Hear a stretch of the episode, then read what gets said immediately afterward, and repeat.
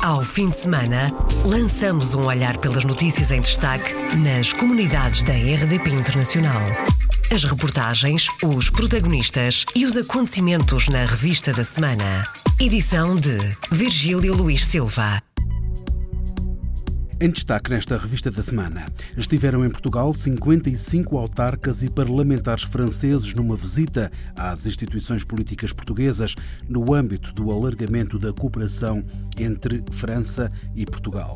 Vai ser lançada ainda este ano uma publicação sobre os cursos complementares de português em Esch-sur-Alzette, esta semana houve um alerta para a violência doméstica.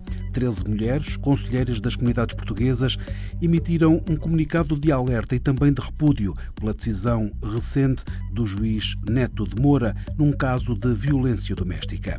Bem-vindo à Revista da Semana. Revista da Semana. Iniciamos esta revista da semana com a notícia que o Ministro dos Negócios Estrangeiros, Augusto Santos Silva, diz que a atribuição do Prémio Sakharov 2017 à oposição venezuelana é praticamente uma chamada de atenção para a necessidade de respeito de todas as partes envolvidas e um apelo para que seja encontrada uma solução. O prémio Sakharov, eh, decidido pelo Parlamento Europeu, é mais uma chamada de atenção para a necessidade de todas as partes relevantes na Venezuela serem respeitadas, a sua legitimidade própria ser respeitada e todas elas se envolverem numa numa solução política duradoura para a crise venezuelana. O ministro dos Negócios Estrangeiros falava na sexta-feira da semana passada, à margem de uma conferência sobre migrações e relações interculturais organizada pela Universidade Aberta. A caminho da Venezuela está o secretário de Estado das Comunidades, com a análise na bagagem dos resultados do roteiro social, em que funcionários consulares visitaram 21 dos 23 distritos venezuelanos sessões realizadas nos pontos mais afastados dos grandes centros da Venezuela, que permitiu contactar com mais de 1.500 pessoas, pessoas que nunca tinham sido contactadas pelas autoridades sociais, pelas autoridades consulares e que se sentiram pela primeira vez devidamente acompanhadas. E vou ter a oportunidade, porque é sempre uma oportunidade, de podermos, olhos nos olhos, ver os nossos concidadãos, sentir as suas dificuldades, transmitir-lhes uma mensagem de proximidade, uma mensagem de apoio apoio o encontro será em Maracaibo, a 700 km de Caracas. Depois das novas regras mais flexíveis para o apoio a imigrantes carenciados, o ASEC, em cima da mesa vão estar os apoios aos idosos carenciados, o ASIC, e famílias necessitadas, destaca o secretário de Estado das Comunidades Portuguesas. Avaliar os resultados da agilização que fizemos alguns meses atrás relativamente à aplicação do ASEC, vamos também verificar se é ou não de se proceder à agilização também das regras do ASIC. Mas como se sabe, nós temos vindo a conceder e a fazer do movimento associativo os grandes alicerces do apoio aos portugueses em dificuldades, porque o canal associativo é um canal importante relação com milhares de portugueses, têm ao mesmo tempo boas infraestruturas logísticas que permitem não apenas acolher, mas também a partir da sede das associações mobilizar apoios à comunidade e temos feito dessa estruturação do apoio social com o movimento associativo uma das prioridades. Claro que depois há os mecanismos de apoio às famílias aos indivíduos e uh, essa avaliação vamos fazê-la com esta visita. Ocasião, diz José Luís Carneiro, em que serão apresentadas novas formas de comunicação com os portugueses a que estão mais afastados dos postos consulares. Vamos validar um conjunto de metodologias novas de comunicação com estes cidadãos que estão mais afastados dos pontos consulares e dos pontos diplomáticos e pontos esses que serão indispensáveis no presente e no futuro para podermos eh, não apenas conhecer as condições de vida dessas famílias, mas também poder transmitir-lhes o nosso apoio nos diferentes níveis de apoio consular. Da Venezuela, José Luís Carneiro segue para o Uruguai, onde vai participar no encontro das comunidades portuguesas e lusodescendentes do Cone Sul, que reúne associações portuguesas do Uruguai, Argentina e Sul do Brasil. Vai ser lançada ainda este ano uma publicação sobre os cursos complementares de português em Esch-sur-Alzette. Esta é uma decisão conjunta do Ministro da Educação do Luxemburgo e do Secretário de Estado das Comunidades durante o encontro de quinta-feira da semana passada no Luxemburgo. O anúncio foi feito à RDP Internacional pelo Secretário de Estado das Comunidades Portuguesas, José Luís Carneiro. Ficou estabelecido que vamos integrar esta experiência, os conteúdos didático-pedagógicos, a metodologia da ensino e de aprendizagem e também a própria metodologia de avaliação dos resultados, vamos integrar isso numa edição para lançar em Portugal e no Luxemburgo e para ser extensiva depois às outras escolas e também eventualmente a outros países, porque se trata de uma experiência nova que está também a desenvolver uma metodologia nova e que deve ser conhecida até como uma das boas práticas no quadro da União Europeia. Atualmente, 526 crianças frequentam os cursos complementares de português em Esch-sur-Alzette e mais de uma centena de alunos estão envolvidos em projetos especiais onde aprendem português. A nova modalidade de cursos foi lançada este ano letivo em Esch-sur-Alzette, depois da autarquia ter anunciado que iria acabar com as aulas de português no ensino integrado. Paris vai ter um Instituto do Mundo Lusófono. O anúncio foi feito à RDP Internacional por Isabel Oliveira, diretora da Faculdade de Línguas Estrangeiras Aplicadas da Universidade de Sorbonne, Paris. Pela primeira vez vamos ter em Paris uma vitrina da lusofonia. A imagem do Instituto do Mundo Árabe, eh, do mundo anglófono. Foi nessa perspectiva, digamos, nessa vertente, que decidimos um, ehm, criar esse instituto também para dotar, digamos, a França e Paris de um novo instituto para construir um novo paradigma para a lusofonia no coração mesmo da própria francofonia. Pois ele tem vários objetivos. Vai ser dotado de sete polos. Tem uma grande componente que é a parte da formação da educação, como é óbvio, portanto, tem a investigação. Isabel Oliveira explica quais serão as prioridades do Instituto Mundo Lusófono em Paris criar redes entre os países da lusofonia, a todos os níveis, e estabelecendo pontos, portanto, com a francofonia, porque eu acho que não há noção mais importante neste momento, neste mundo de globalização, do que a latinidade, para não dizer neolatinidade. Isabela Oliveira, autora do livro Lusofonia e Francofonia, a Aliança da Latinosfera, foi lançado na sexta-feira da semana passada, ao final do dia, aqui em Lisboa. Isabel diz que a obra é um apelo à reflexão da luso-francofonia. Este livro é iniciar uma reflexão sobre essa potencial uh, colaboração uh, neste mundo da neolatinidade entre a francofonia e a lusofonia. É um apelo. Declarações à RDP Internacional de Isabel Oliveira, diretora da Faculdade de Línguas Estrangeiras Aplicadas da Universidade de Sorbonne, Paris.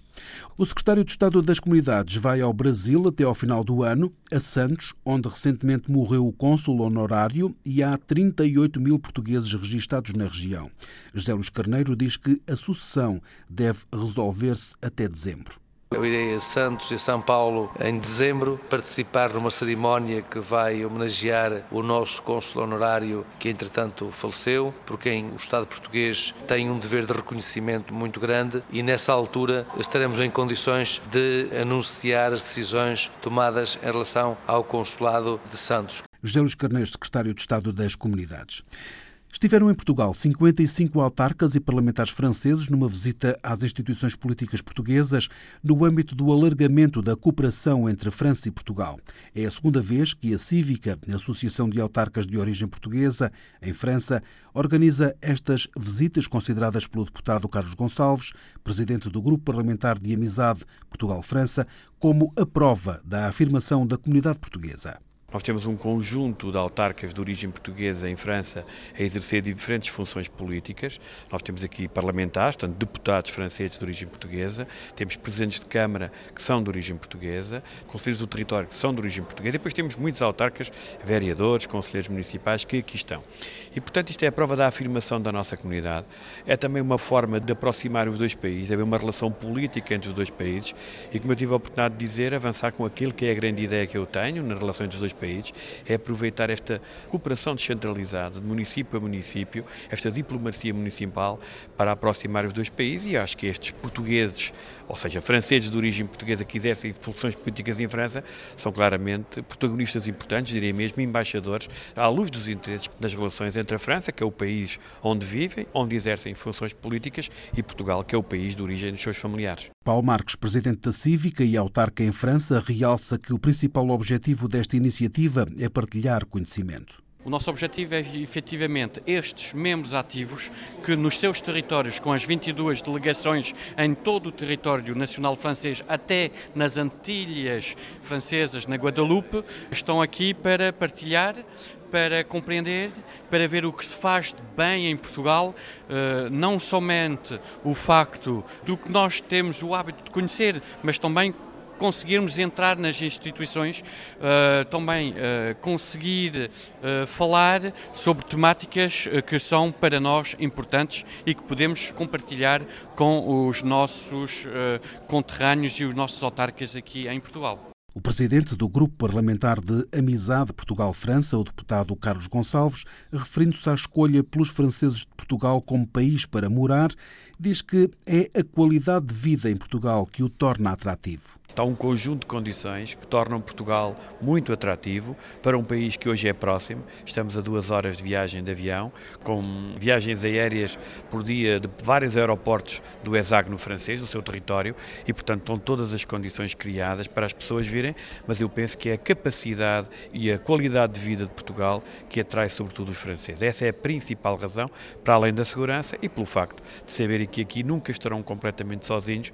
porque há sempre amigos que conheceram em França que são portugueses e que poderão, em momentos de maior dificuldade, ajudá-los neste país. Paulo Marques, agora que a Cívica está prestes a fazer 18 anos, diz que querem ser parte da solução e ajudar o país já não somos parte das problemáticas, somos parte das soluções e estamos a trabalhar para a temática da reflorestação de Portugal, nomeadamente através das nossas competências autárquicas, para podermos contribuir também eh, como autarcas, como exemplo de participação cidadania com os nossos irmãos, pais, avós aqui residentes em Portugal. Paulo Marques, presidente da Cívica, visita de autarcas franceses a Portugal, recebidos na Assembleia da República.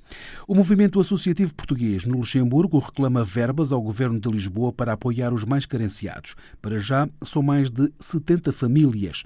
José Trindade, do CASA, Centro de Apoio Social no Luxemburgo, explica que, quando estão crianças em risco, a situação complica-se.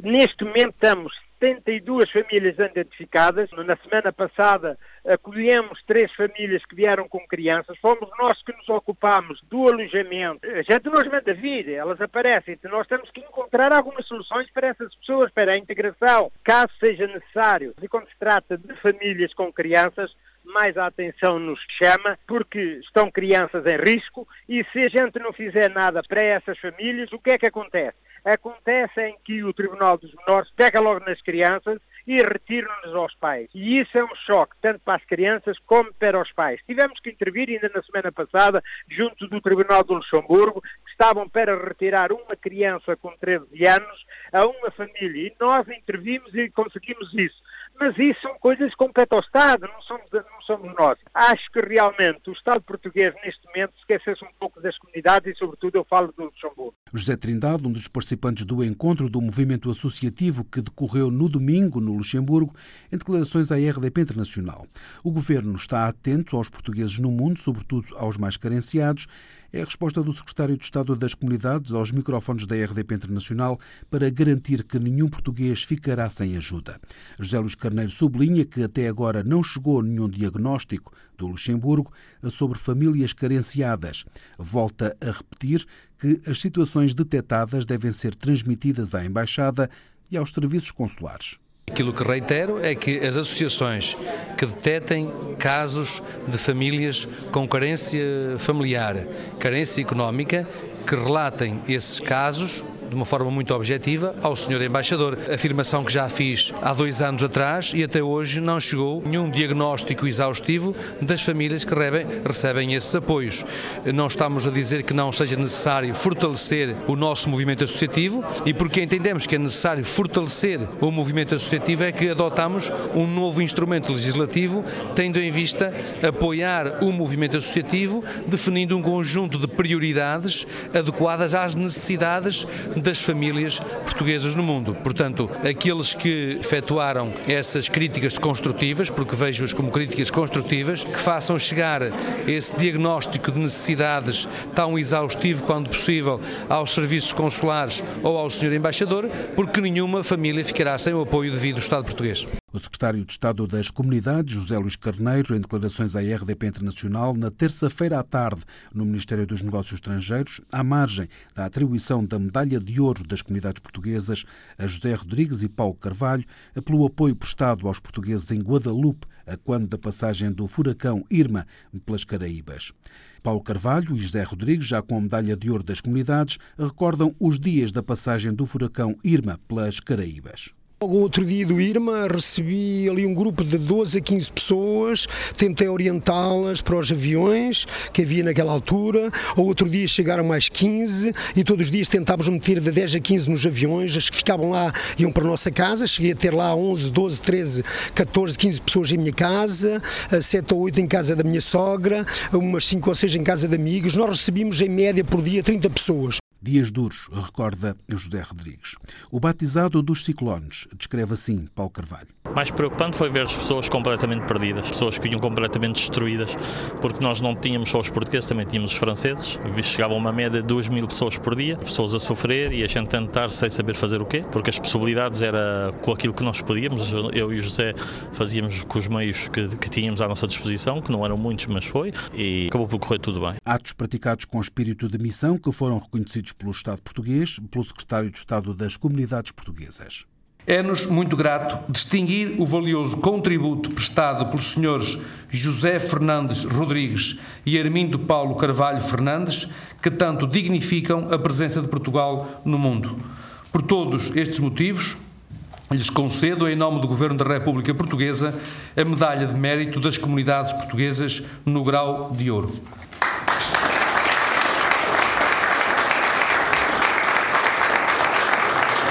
José Rodrigues e Paulo Carvalho, dois portugueses em Guadalupe, distinguidos pelo Estado português, pelo apoio prestado aos compatriotas durante a passagem do furacão Irma pelas Caraíbas. Os portugueses em Frankfurt, na Alemanha, reclamam a reabertura do Consulado de Portugal. Este foi um dos temas da audiência do secretário de Estado das Comunidades, Alfredo Stoffel, conselheiro das Comunidades Portuguesas pela Alemanha e presidente do Grupo de Reflexão e Intervenção Diáspora na Alemanha. Stoffel justifica a reabertura com o facto de Frankfurt ser o centro económico da União Europeia. Frankfurt é a metrópole económica na Europa e o governo português, durante o, eh, o consulado do José Cesário, eh, decidiu encerrar esse consulado. E nós fartamos de avisar este governo de que deveria ter em conta a situação de, de Frankfurt, que é um dos pivôs dos bancos e da economia. Temos uma boa, temos uma boa comunidade, portanto, eh, andamos há muito tempo a pedir a abertura de uma estrutura diplomática naquela zona, mas até agora nada se passou. Afastada, diz Alfredo Stoffel, está a criação de um consulado honorário de Portugal em Frankfurt. Consulado honorário não. Consulados honorários não são a resposta para problemas lá de fora. Eh, tendo em consideração o desenvolvimento da política económica que o governo está a fazer, não é com consulados honorários que nós lá vamos. Nós partimos do princípio que isso deve estar sujeito a diplomatas de carreira, a pessoas com responsabilidade eh, no governo e não a cônsules honorários que terão outros interesses. Alfredo Stoffel, conselheiro das comunidades portuguesas e presidente do grupo de reflexão e intervenção diáspora na Alemanha, em declarações à RDP Internacional sobre a reunião de terça-feira, ao final do dia, com o secretário de Estado das Comunidades. Mais uma vez foi solicitado a José Luís Carneiro o reforço de meios humanos para a rede consular na Alemanha, bem como para o ensino de português no estrangeiro. Esta semana houve um alerta para a violência doméstica. Treze mulheres, conselheiras das comunidades portuguesas, emitiram um comunicado de alerta e também de repúdio pela recente decisão do juiz Neto de Moura num caso de violência doméstica. Dizem que o acórdão foi escrito em termos machistas e discriminatórios. Espalhadas pelo mundo, as conselheiras das comunidades portuguesas fazem um retrato da violência doméstica contra a mulher nos países em que se encontram, como nos conta Silvia Renda, em Melbourne, na Austrália. Nós, infelizmente, temos uh, dados estatísticos para podermos isolar violência doméstica à comunidade portuguesa. Mas uma coisa é certa, uh, na Austrália, por exemplo, uma mulher é, é, vítima, é morta por semana pelo seu companheiro ou ex-companheiro e uma em cada três mulheres já sofreu violência física desde os seus 15 anos. A violência doméstica não escolhe comunidades, não escolhe uh, idades, uh, não escolhe poder financeiro. A violência doméstica acontece em todas as áreas da, da sociedade. Portanto, imagino que na Austrália existe violência doméstica, com certeza que também existe dentro da comunidade portuguesa. O facto é que nós não temos os dados que possa isolar os, os casos que existem na Austrália à comunidade portuguesa. Silvia Renda, conselheira das comunidades na Austrália, uma das promotoras do comunicado de alerta para a violência doméstica contra as mulheres. Luísa Semedo explica a partir de França, onde é conselheira das comunidades, o que deu origem a esta tomada de posição feminina. Para já penso que é o ambiente geral que se tem, que se tem vivido com o, caso Weinstein na América, com a, aquela campanha do Me Too uh, em França, do Ballon de Port, e entretanto tivemos conhecimento do caso do, do acórdão do Tribunal da Relação do Porto, do tal juiz uh, Neto de, de Moura, e, e ficámos todas chocadas, não é? Acho que qualquer mulher e mesmo homem ficaria chocada com aquele acórdão e com outros que se veio a descobrir que, que este juiz tinha feito e passámos as palavras entre nós e decidimos fazer algo em relação a isso, decidimos reagir e tendo em conta que não estamos em Portugal, mas no estrangeiro, queríamos mostrar que não é caso único, não é? O caso do juiz de Moura é um símbolo, mas no fundo isto acontece em todo o mundo, eh, em todos os países, nós somos conselheiras de cinco continentes diferentes e sabemos que uh, a violência doméstica, esta cultura machista que ainda predomina, está em todo o lado. Luísa Semedo, conselheira das comunidades em França. No Reino Unido, país de Gales, Yolanda Banu Viegas, defensora de minorias étnicas e de igualdade, confirma que sabe mais do que conta. Há casos que nos chegam às mãos, sim, mas lá está, não é de conhecimento do público, porque nós tratamos estes problemas com muita confidencialidade. Não são casos que as pessoas gostam que, que, se fale nas ruas e nos cafés, etc. Yolanda Banu Viegas, conselheira das comunidades portuguesas no país de Gales. A 13 conselheiras das comunidades portuguesas espalhadas pelo mundo fazem retratos da violência doméstica nos países onde vivem, da África do Sul à Venezuela, do Brasil à França, da Argentina ao Reino Unido. No Brasil, pelo menos sete mulheres morrem todos os dias vítimas de violência, o que coloca o país no quinto lugar do ranking entre os que mais cometem feminicídio no mundo. Diáspora e associativismo, ponto de partida do encontro das comunidades portuguesas e lusodescendentes da América do Sul, a leste. O encontro está a acontecer em Colónia do Sacramento desde sexta-feira, termina hoje, juntou portugueses do Uruguai, Argentina e do Brasil. Este ano o secretário de Estado das Comunidades também esteve lá. A RDP Internacional, José Luís Carneiro, falou da importância das duas dimensões desta iniciativa, o movimento associativo e também o empresarial. É uma das mais importantes manifestações das comunidades portuguesas do sul do Brasil, do Uruguai e da Argentina. Tem fundamentalmente duas dimensões: a dimensão do movimento associativo. Entre os movimentos associativos temos também a promoção da língua e da cultura portuguesa e depois temos também o movimento empresarial, ou seja, vários empreendedores nacionais ou lusodescendentes que se encontram aqui e que entre si articulam oportunidades de investimento, quer no Cone Sul, quer trazendo investimento do Cone Sul para Portugal. Há estas duas dimensões que serão eh, tratadas nesta deslocação ao Uruguai e depois seguidamente à Argentina. No Uruguai, o secretário de Estado das Comunidades visitou a Casa de Portugal em Montevideo, depois seguiu para a Colónia do Sacramento, cidade fundada por portugueses no século XVII. Atualmente há 2.200 portugueses oficialmente registados no Uruguai. Depois, o secretário de Estado das Comunidades segue para Buenos Aires, uma visita de segunda a quarta-feira para conhecer as comunidades portuguesas e o funcionamento dos serviços consulares na Argentina, como explica José Luís Carneiro.